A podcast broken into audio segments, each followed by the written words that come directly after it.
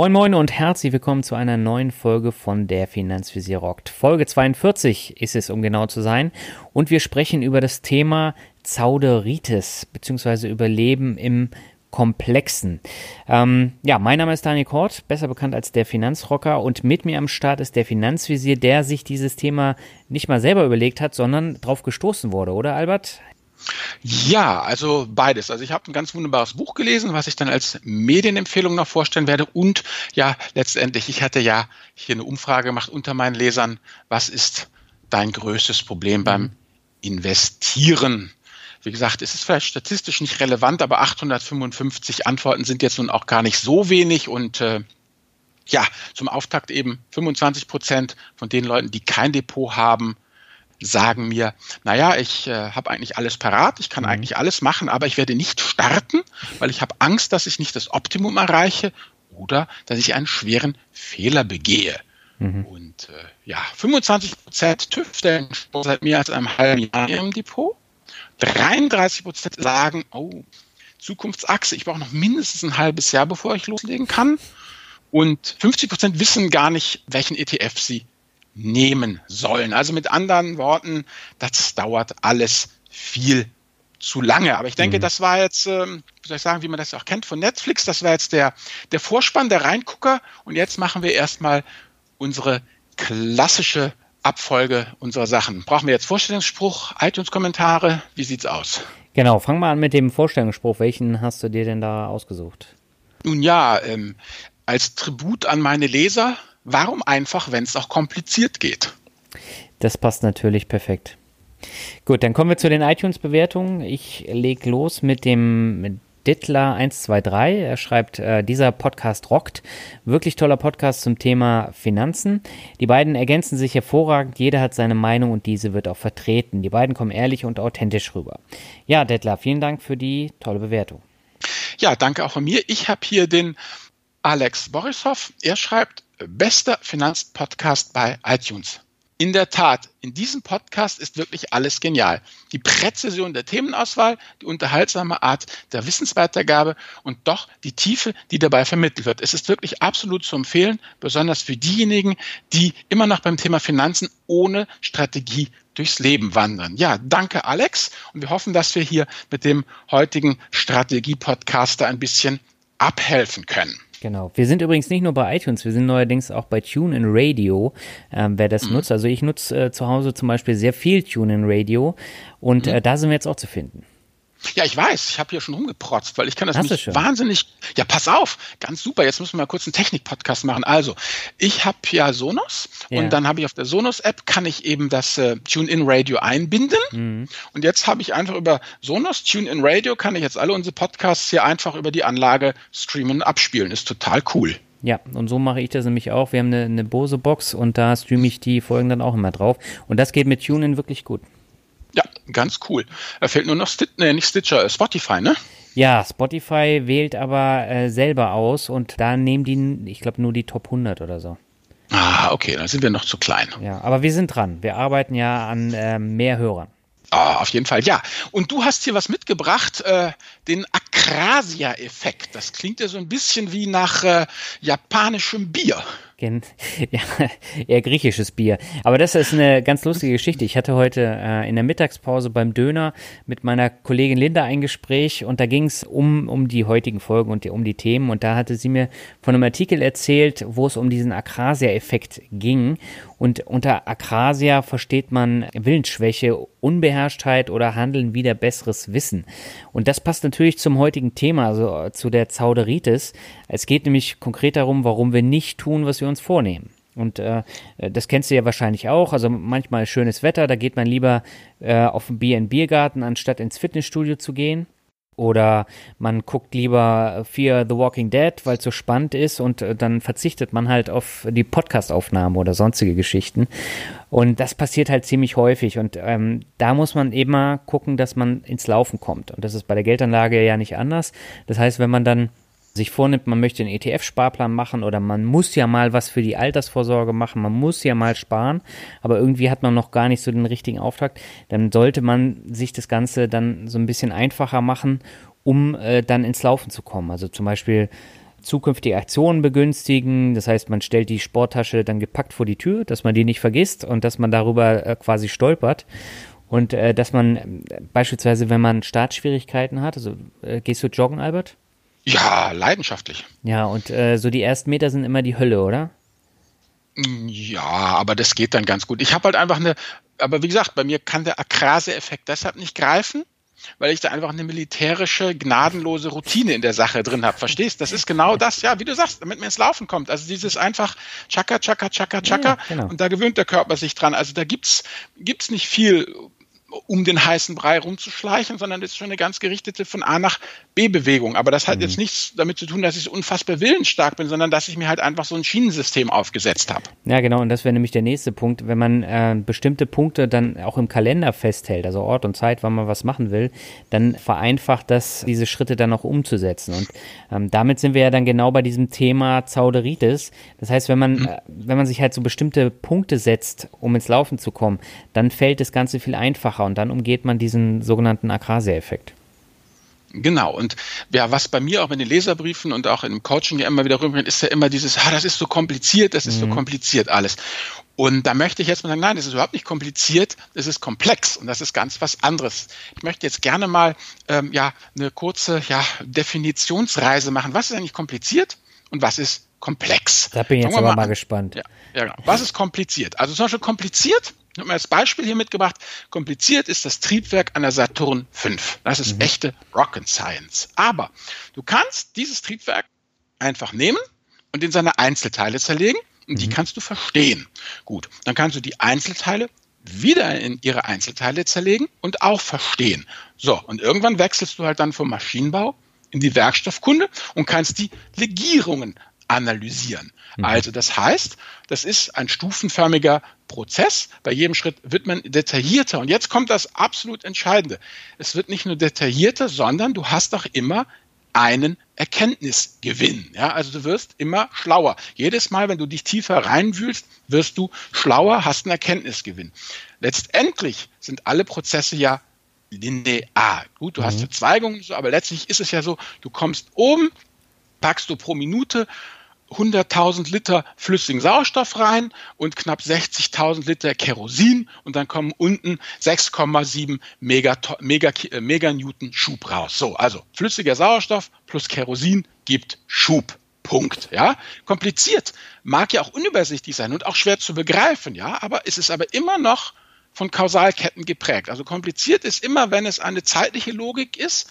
Erst das, dann jenes und eine Bedingungslogik. Wenn das, dann jenes. Also du musst irgendwelche Logik haben. Ja? Also mhm. du hast immer Sauerstoff und Kerosin. Die gehen erst aus den Tanks raus, dann in die Einspritzdüse und dann wird gezündet. Das Kerosin kommt nicht brennend an der Einspritzdüse an, ja. Und je genauer man hinguckt, ist es umso besser, ja. Mhm. Also dieses Phänomen, den Wald vor lauter Bäumen nicht sehen, der tritt nicht auf. Du, du, du kannst wirklich mit genügend Beharrlichkeit, ja, auch noch die letzte Unklarheit roden. Und wenn du die, die Summe der Einzelteile verstehst, dann hast du das Gesamtproblem gelöst, ja. Klassische Reverse-Engineering. Du musst die Einzelteile verstehen. Wenn du die Einzelteile verstanden hast, dann kannst du eben auch das Gesamtproblem lösen. Du kannst also letztendlich mit dieser Strategie des Reduktionismus äh, auch komplexen Problemen beikommen. Und das Coole ist, wenn du es oft genug anguckst und oft genug in seine Einzelteile zerlegst, dann kannst du auch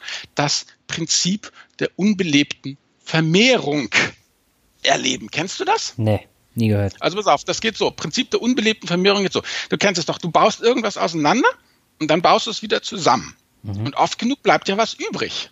Also ja. mit anderen Worten, du musst es nur oft genug auseinanderbauen und wieder zusammenbauen, dann hast du zwei davon. Das ist das Prinzip der unbelebten Vermehrung. So ein IKEA-Effekt. Ja, genau. okay. So, also das ist kompliziert. Kompliziert, nochmal ganz kurz, ganz einfach. Es ist Kausalketten, es gibt eine zeitliche Logik, es gibt eine Bedingungslogik und man kann mit Reduktionismus dem Problem beikommen. Wenn wir uns jetzt aber komplex angucken, dann erstmal äh, ja, Bildungsbürger rauskramen. Komplexität kommt aus dem Lateinischen und ist ein, eine Verbindung aus der Präposition cum, das ist mit, und komplektere Flechten. Also das heißt letztendlich verflochten, verwoben. Komplex ne, ist komplex, ist verflochten, verwoben. Das Problem ist eben mit der Komplexität, dass du halt ein System oder Modell hast. Da hast du ganz viele Komponenten und die können auf verschiedene Art und Weise miteinander interagieren. Aber jedes von diesen einzelnen Subsystemen folgt seinen eigenen Regeln und äh, kennt keine weiteren höheren Ebenen. Das heißt, jeder wurstelt vor sich hin, was er will. Praktisch die Komplexität ist die kleine Schwester des Chaos. Erst ist die Komplexität und dann das Chaos. Hier okay. ein Beispiel zum Beispiel. Der Jimi Hendrix mit seiner Gitarre Rückkopplungen, ja, die sind ja vollkommen kontrollierbar und unvorhersagbar, weil je nachdem, wie er die Gitarre ja, an die Marshall-Box ranhält, erzeugt er Rückkopplungen und die bringen die Gitarre wieder zum Schwingen, die wiederum übers Mikro reingeht in den Marshall-Amp, der dann wieder darauf reagiert und je nachdem, wie halt der Meister die Gitarre vor den Amp hielt, die Box hielt, hat er halt verschiedene Rückkopplungen bekommen und das ist vollkommen unvorhersagbar. Ja? Komplex ist auch dieser Schmetterlingseffekt. Und das Fiese an der Komplexität ist ja, wenn in China ein Sack Reis umfällt, ja, dann kann das in komplexen Systemen eine große Auswirkung haben, mhm. muss es aber nicht. Es ist aber eben nicht auszuschließen, das ist es. Ja, in einem, hier in dem klassischen Saturn 5 Ding, ja, da ist der Sack Reis sowas von egal, ja. Kleine, äh, eine, eine kleine Auswirkung, äh, eine kleine Ursache hat auch immer nur eine kleine Wirkung. Fertig. Mhm. Ja, oder eben dass du die Heisenbergsche Unschärferelation ist auch Komplexität. Du kannst entweder den Ort oder die Eigenschaft haben. Also du kannst nie, nie irgendwie gleichzeitig äh, ein Teilchen sagen, da ist es und in der Geschwindigkeit fliegt es, weil einfach und genau da sind wir jetzt bei der Börse. Auch die Börse hatte diese Unschärferelation. Ja, du kannst ja den Markt beobachten, ja, ja guckst den Markt an. Aber so wie du in einem komplexen System wie der Börse den Markt betrittst und agierst, veränderst du den Markt. Das heißt, der Markt, der der dann da ist, wenn du mit agierst, ist nicht mehr der Markt, den du beobachtet hast. Kleines Beispiel. Du als kleiner Schmetterling, ja, mhm. kaufst jetzt VW, paar VW-Aktien. So, und dein Kauf wird jetzt zu einem automatischen Trading-Programm erfasst und ausgewertet. So, dann, dein Kauf ist natürlich also jetzt nichts gegen dich, aber äh, irgendwie ist es ja doch nicht so groß, ja. Das heißt, äh, in diesem Trading-Programm gibt es eine interne Kennzahl und die war bis jetzt bei 1,111 und durch deinen Kauf wird es jetzt 1,112. Das heißt, letztendlich dein Kauf von VW hat die dritte Nachkommastelle um einen Punkt nach oben getrieben. Aber, und jetzt ist das Interessante, damit wurde ein interner Schwellenwert übersprungen und das Programm kauft jetzt für 10 Millionen Euro VW-Aktien. Mhm. Und das beobachten die anderen Institutionellen und erhöhen ebenfalls ihr Engagement. Das heißt, Preise gehen nach oben. Hättest du nicht gekauft, wäre die Kennzahl bei 1,111 stehen geblieben und das Programm hätte nicht gekauft. Und dann hätten die ganzen anderen Institutionellen festgestellt, hm, Goldman Sachs die sind ja nicht so richtig VW-bullisch. Die, die kaufen ja gar nicht. Ah, dann warten wir auch erstmal ab und dann dumpelt der Kurs eben, ja? Mhm. So, und jetzt pass auf. Ist das jetzt besonders wahrscheinlich? Nein. Aber ist es auszuschließen? Auch nein. Und genau das macht ein komplexes System aus. Dieses, du kannst einfach kaum etwas ausschließen. Das heißt, du hast zu viele Variablen, die sind alle miteinander verknüpft. Mit irgendwelchen Top-Down-Modellen schaffst du es nicht. Du hast ein Netzwerk und die Komplexität von diesen elenden Netzwerken, die wächst ja immer exponentiell mit der Zahl der Knoten. Und damit ist es einfach schlicht und ergreifend für den menschlichen Geist unbeherrschbar. Und Jetzt kommt das Entscheidende. Während bei der Saturn 5, ja, da haben wir das Triebwerk auseinandergenommen, dann haben wir die Pumpen auseinandergenommen und dann haben wir uns immer weiter reingearbeitet und hatten immer unseren Erkenntnisgewinn. Mhm. Und hier ist der Erkenntnisgewinn einfach begrenzt, ja. Mehr Excel bringt dir nicht mehr Verständnis, sondern, und jetzt ist das Entscheidende, da kommst du bei komplexen Systemen, kommst du sehr schnell. Und das ist dann auch die Zauderitis eben, dass du den Wald, also das Ganze vor lauter Bäumen ne, den Einzelteilen, nehme ich jetzt einen tesorierenden ETF oder einen ausschüttenden ETF oder nehme ich 20 Prozent äh, MSCI Europe oder doch lieber 20 Prozent Stocks 600, ja, siehst du das Ganze nicht mehr. Und, und das ist das Entscheidende, wenn es kompliziert ist, wenn es kompliziert ist, kannst du den Wald aus lauter einzelnen Bäumen zusammensetzen. Das klappt. Aber wenn es komplex ist, dann kannst du dich nur noch mit dem Wald als Ganzen beschäftigen. Und ich glaube, das ist das, was ich aus meinen Leserbriefen herauslese, was wahnsinnig vielen Leuten eben schwer fällt, sich eben mit dem Wald als Ganzen zu beschäftigen und einfach eben äh, zu akzeptieren und zu respektieren, dass es einfach ja einen nur begrenzten Erkenntnisgewinn gibt, dass man eben dieses Problem kann man nicht mit Fleiß, ja, mit Bienenfleiß kann man einem komplexen Problem nicht zu Leibe rücken. Es wird einfach nicht funktionieren. Also viel hilft da nicht mehr. Hm. Also ich, ich sehe da das Problem nicht so ganz, weil letztendlich, ich habe ja auch solche Leser, die, die äh, überlegen dann wirklich ein Jahr, was mhm. könnten sie jetzt machen, wo investieren sie rein, welche Depotbank wählen sie, damit geht es ja schon los. Ne? Und ja. ähm, sie kommen halt nicht zu Potte. Und ich habe mir damals gesagt, das war, ich glaube, beim, beim Bankberatungstermin, da hatte ich die Schnauze vorab gesagt, so, ich möchte es jetzt selber machen, was muss ich tun? Und da hatte der mir gesagt, ja, äh, ich kann sie bei äh, unserer Direktbank dann anmelden, da haben sie dann äh, mhm. Account und können selber das machen. Da habe ich gesagt, okay, machen wir so.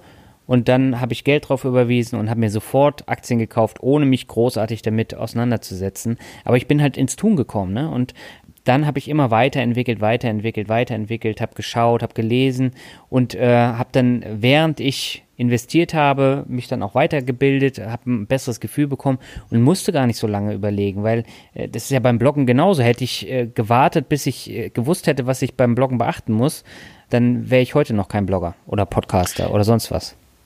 Ja, genau. Also hast du genau die richtige Strategie gewählt, die man bei komplexen Problemen angeht. Ja, loslegen. Man, ja, man, genau. Ja, man muss aber zuerst mal akzeptieren, dass es sich um ein komplexes Problem handelt und dass das eigene Verhalten dementsprechend angepasst werden muss. Du bist ja, wenn ich das mal richtig verstehe, hast du ja angefangen, ja. aber in dem festen Bewusstsein, dass das, was du jetzt tust, nach bestem Wissen und Gewissen gemacht ist, aber mit Sicherheit noch Potenzial nach oben hat. Genau.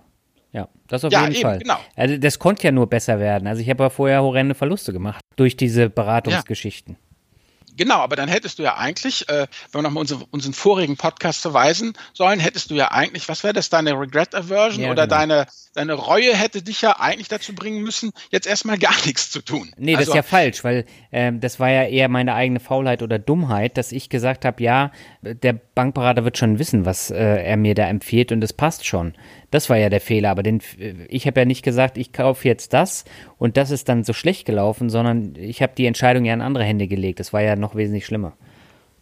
Ja, genau, das ist es eben, dass man wirklich dann äh, äh, äh ins Tun kommt. Also ja, du hast genau. eben die Komplexität akzeptiert und hast dann trotzdem losgelegt. Und das ist eigentlich auch hier, wenn wir jetzt mal hier unseren Ast im der Mindmap weiterkämpfen, was tun. Ne? Mhm. Also eben genau das, was du gemacht hast. Man fängt unvollständig an man schätzt das Schadenspotenzial ab. Genau. Also das ist ja gerade nochmal hier zum Thema Broker, wie du sagst. Ne? Mhm. Man, was ist denn der maximale Schaden beim, wenn man zum falschen Broker geht? Der ist doch praktisch gleich null. Man ein paar Gebühren. Ein paar Gebühren.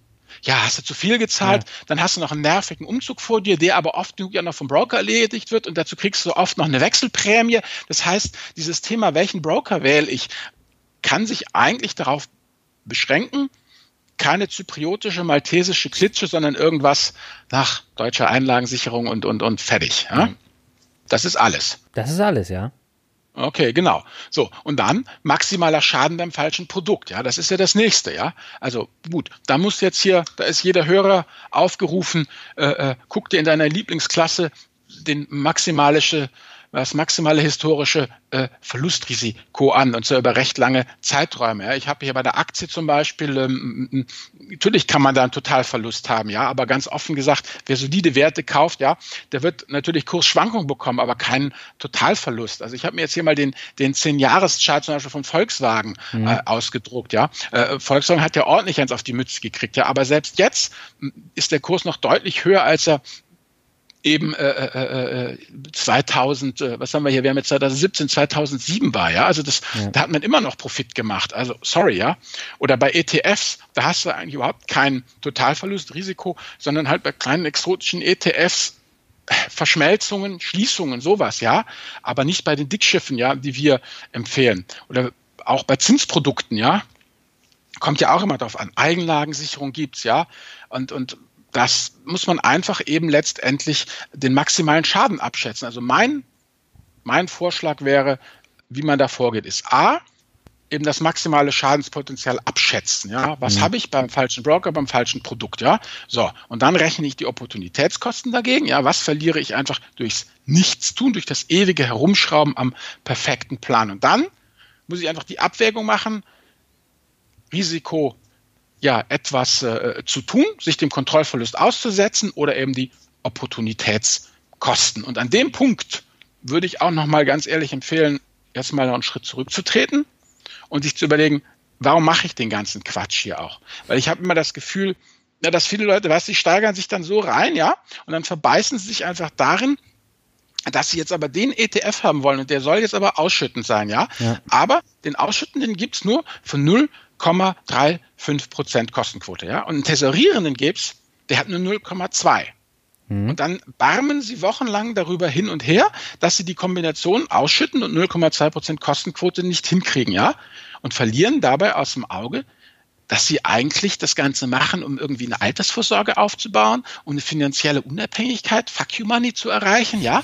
Also, und da muss man einfach nochmal fragen, was mache ich hier eigentlich, ja? Und warum mache ich das? Ja. Und über welche Zeiträume reden wir hier eigentlich? Und vor allem, welche Großrisiken, ja, äh, äh können dann noch ums Eck lauern? Und äh, was, was bringt mir eigentlich dieses extreme äh, äh, äh Getüftel jetzt hier? Also ich würde einfach ganz keck sagen, ja, Wer diesen Podcast gehört hat und noch kein Depot hat, soll sich einfach mal vornehmen, innerhalb der nächsten 24 Stunden einen MSCI World ETF zu besitzen. ich denke, das müsste eigentlich möglich sein. Ja, also der Podcast ist zu Ende und du gehst jetzt hin zu einem Broker, der Videoident hat, machst das Videoident, dann hast du dein Depot und dein Verrechnungskonto, dann schiebst du sofort 1000 Euro auf dieses Verrechnungskonto. Das ist dann morgen da und dann kaufst du einen ausschüttenden ETF auf den MSCI World und dann bist du fertig. Dann ist das Experiment eröffnet und dann kannst du Erfahrung sammeln.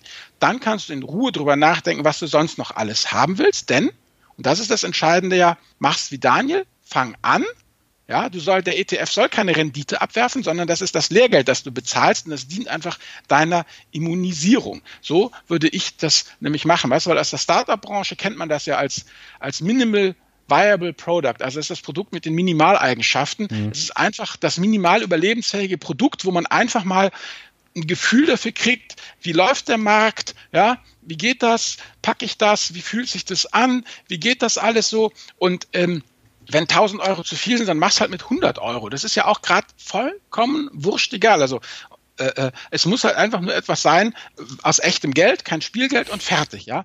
Und um das mit meiner äh, äh Oma zu sagen, auf Deutsch heißt es nicht MVP, Minimal Viable Product, sondern probieren geht über studieren. Ja, das, das ist, glaube ich, die, wes wesentliche äh, Aussage auch. Und ähm, ja. ich meine, ich finde es immer interessant, wenn ich mich mit Leuten unterhalte, auch im Freundes- oder Familienkreis. Mhm. Und da gibt es ja so ein paar äh, spezielle Leute, die dann gleich fragen, ja, wenn ich das jetzt mache, kann ich das dann auch wieder kündigen? Kann ich dann das Geld rausziehen? Und genau das ist ja der Vorteil bei, bei einem ETF-Sparplan. Du kannst ja jede Zeit, jederzeit aussetzen, du kannst ihn auflösen, was auch immer. Aber ja, Aktien soll, kann man doch auch verkaufen. Natürlich, aber ähm, das sollte ja nicht der Ansporn sein, um etwas Nein. für die Zukunft zu machen, für die Altersvorsorge oder wofür auch immer. Ja. Ähm, sondern äh, man sollte das dann besparen und dann die Quote auch sukzessive erhöhen. Und gerade wenn man das mal so ein paar Monate äh, laufen lässt und dann so ein paar Verluste hat, ich meine, du hattest ja auch diesen Artikel mit dem Hörer, Leser, der 300 Euro verloren hat, was ja dann echt nicht viel nee, ist. Nein, nein, nein, nein. Und, und du, der hat 300 Euro investiert ja. und hat davon ein paar Prozent verloren. Ach so. Also der hat irgendwie 20 Euro verloren. Der hat bloß 300 weniger. investiert gehabt. Ja, du, das ging nur um einen niedrigen zweistelligen Betrag. Ja, aber ich meine, damit lernst du damit umzugehen, damit entwickelst ja. du dich weiter. Und äh, dann äh, kann man die, die Sparquote ja immer noch erhöhen. Und äh, dann soll man meinetwegen mit 25 Euro loslegen und dann kann man das monatsweise ja dann anpassen. Aber Hauptsache, man fängt an. Genau. Und deshalb eben klassischer Therapieansatz, Reden hilft, ne? Das ja. hatten wir ja auch schon. Geteiltes Leid ist halbes Leid. Und das machen sich ja nun Organisationen, ne? von den anonymen Alkoholikern bis zu den Weight Watchers zunutze.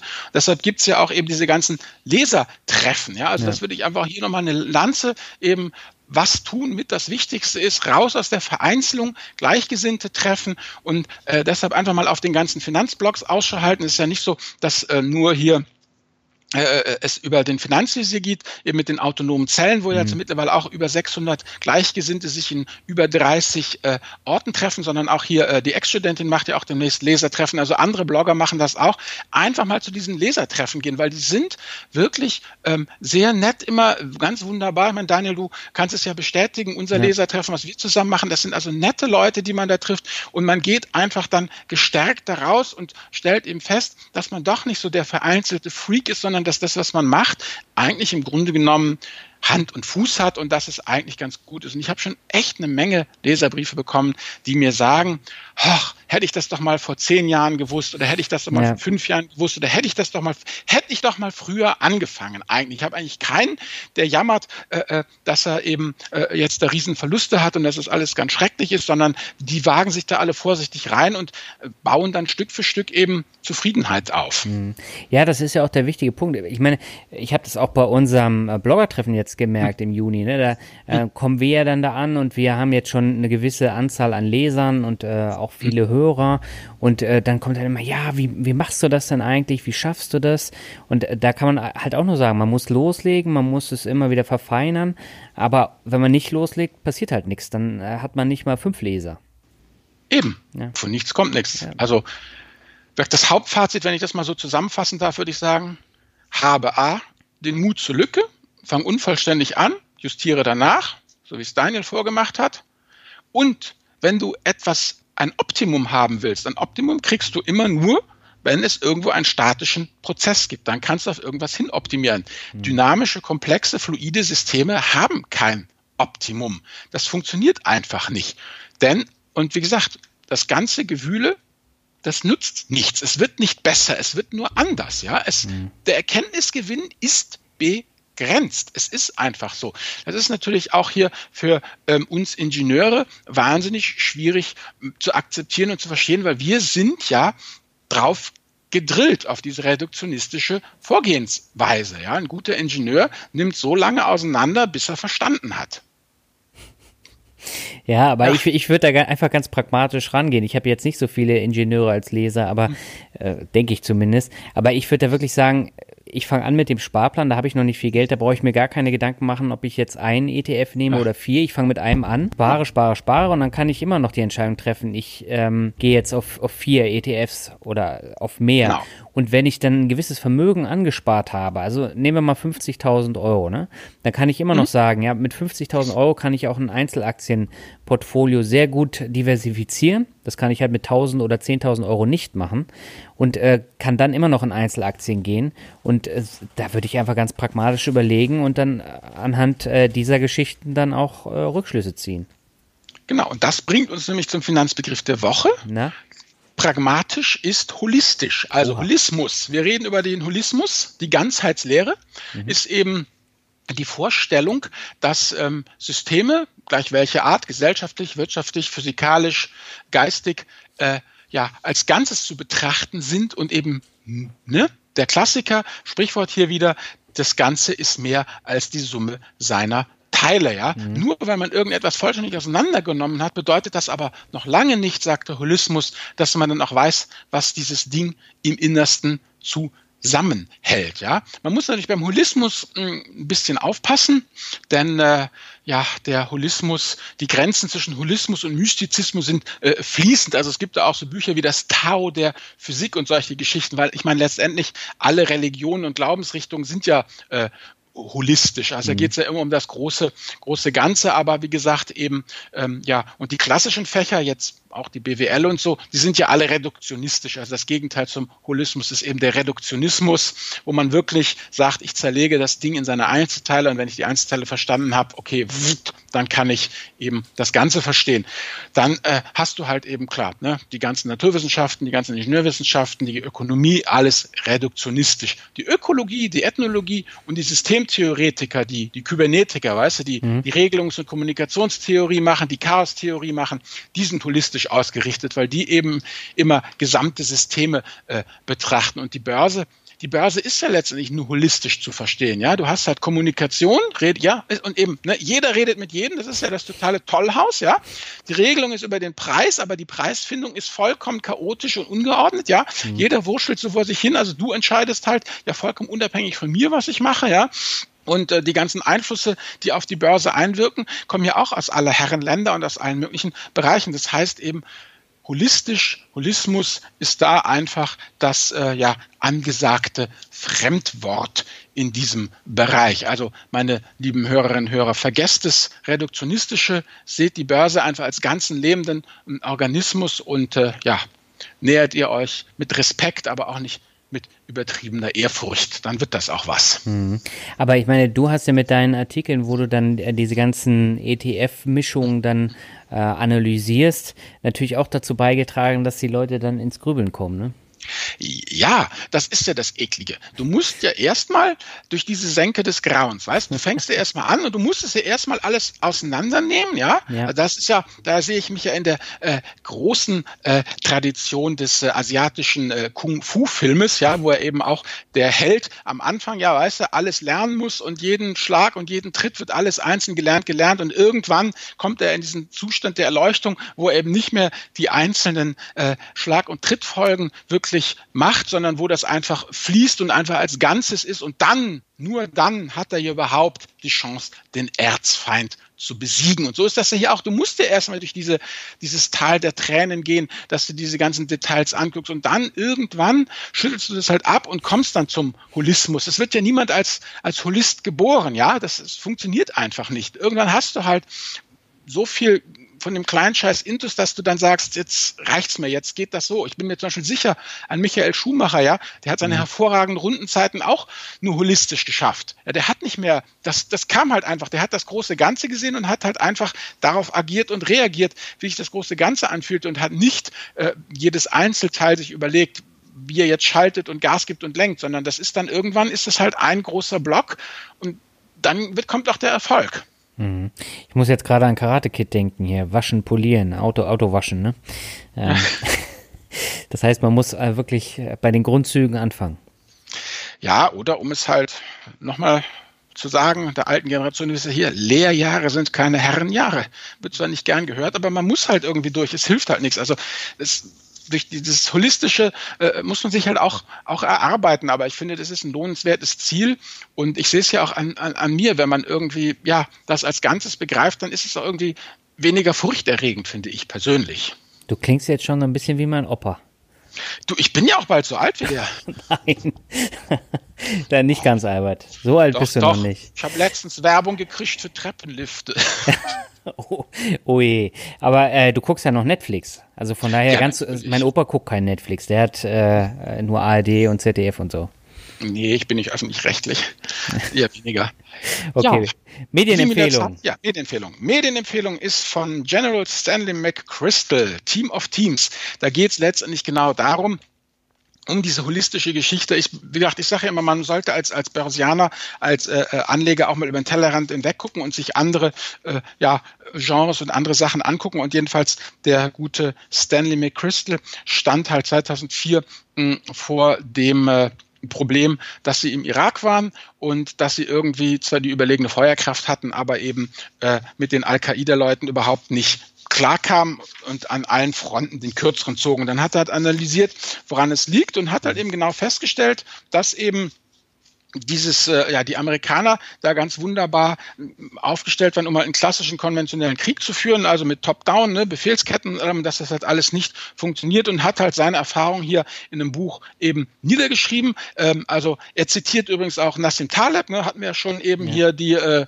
Narren des Zufalls kommen drin vor und so etliche andere auch noch. Also von daher durchaus kein äh, Kommisskopf und arbeitet sich da letztendlich durch und zeigt eben, wie man in hochkomplexen Situationen einfach ähm, ja, vernünftigen Bein auf den Boden kriegt. Und da kann man, denke ich, auch viel von der Börse mitnehmen. Also auch wenn wir jetzt eben natürlich keine Al-Qaida-Terroristen bekämpfen, kann man aus diesem Buch wirklich eine ganze Menge eben mitnehmen. Und wenn es eben ähm, einem General gelingt, soweit die Kontrolle abzugeben, dass er deutlich, äh, ja, Leute, die unter ihm im Rang sind, äh, das Kommando übertragen lässt, wann jetzt wo welcher Hubschrauber hinfliegt, dann sollte man als Börsianer das natürlich auch hinkriegen, sein Depot soweit loszulassen und ihm zu vertrauen, dass es sich schon selber zum Besseren entwickeln wird. Weil letztendlich wenn man sich das anguckt, das elfte Kapitel ist das letzte Kapitel und da geht es eigentlich darum, ähm, ja, das heißt führen wie ein Gärtner. Ja, also letztendlich ist ja genau das, was du und ich ja auch schon als Metapher gebracht haben, ne? mhm.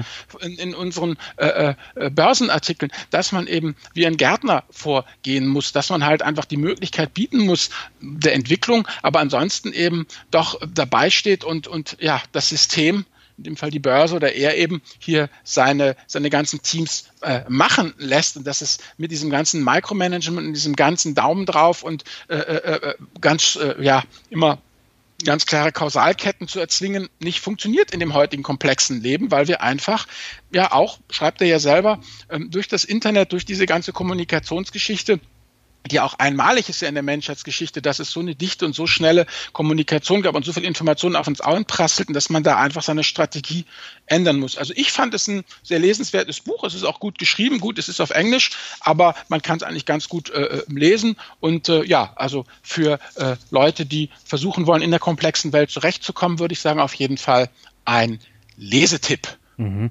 Mich hat das jetzt so ein bisschen erinnert an äh, Sun Tzu, Kunst des Krieges, von, von der Erzählung her. Eine da moderne Variante. Um, ja, es geht eigentlich nicht um die Kunst des Krieges. Es geht eigentlich wirklich mehr darum, eben, wie man äh, eben in, in, in den Zeiten, äh, ähm, ja, er fängt an mit dem Taylorismus, ja, also mhm. er macht ganz viel Henry Ford und Taylorismus eben und, und eben aufspalten in, in viele kleine Blöcke, so nach dem Motto, also ne, ich verstehe, äh, welchen ETF ich will, dann baue ich mein, mein Depot zusammen, dann suche ich den Broker und so baue ich das dann alles auf, dass es halt in der heutigen Zeit einfach in den komplexen Systemen nicht funktioniert. Und der erklärt mhm. das halt eben mit, mit seinen verschiedenen Teams, der Navy SEALs und Ranger und dies und das ja, und das okay. ist halt eben, also es geht da weniger, es geht da, also ganz ehrlich, es ist kein Kriegsbuch und du hast ab und zu, ja, es sind 220 Seiten, von diesen 220 Seiten sind vielleicht 20 bis 30 aktuelle über den Irak, ja, was da mhm. gelaufen ist. Der Rest dreht sich nur äh, äh, also hat dann auch eine Beratungsgesellschaft gegründet und, und äh, ähm, schreibt also jetzt eigentlich eher für den Zivilisten. Also es ist kein,